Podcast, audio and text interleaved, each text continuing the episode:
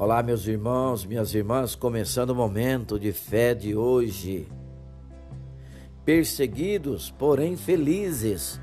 Mateus capítulo 5, versículos 11 e 12.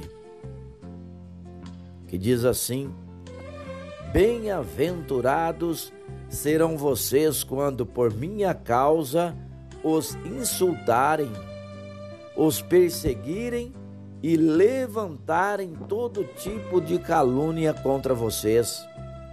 Alegrem-se e regozijem-se, porque grande é a sua recompensa nos céus, pois da mesma forma perseguiram os profetas que viveram antes de vocês.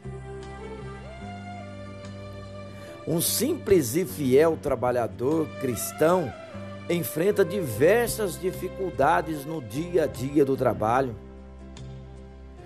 Uma bem comum que não tem nada a ver com o trabalho em si é a chacota que recebe de seus colegas por ser cristão. Seus colegas o apelidaram de pastor por se importar em ler a Bíblia e por ter dado um conselho que segue o ensino de Jesus. Quando acontece uma tragédia, seus colegas lhe perguntam: onde está Deus nessas horas? Onde está Deus nessas horas? Se Deus existe, por que existe o mal? Deus tem mais o que se preocupar do que a maneira com que vivo minha vida.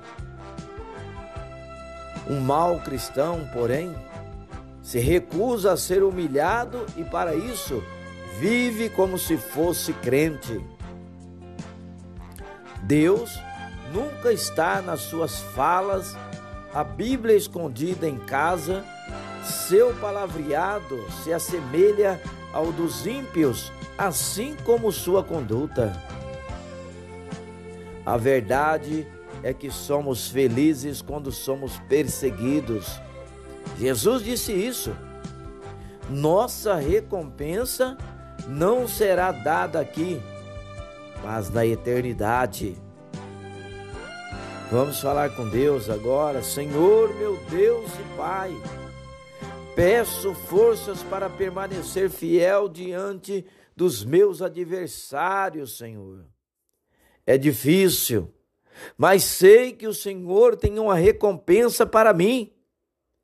Que o Espírito de Deus me guie e me ajude hoje e sempre. Em nome de Jesus, que assim seja. Amém.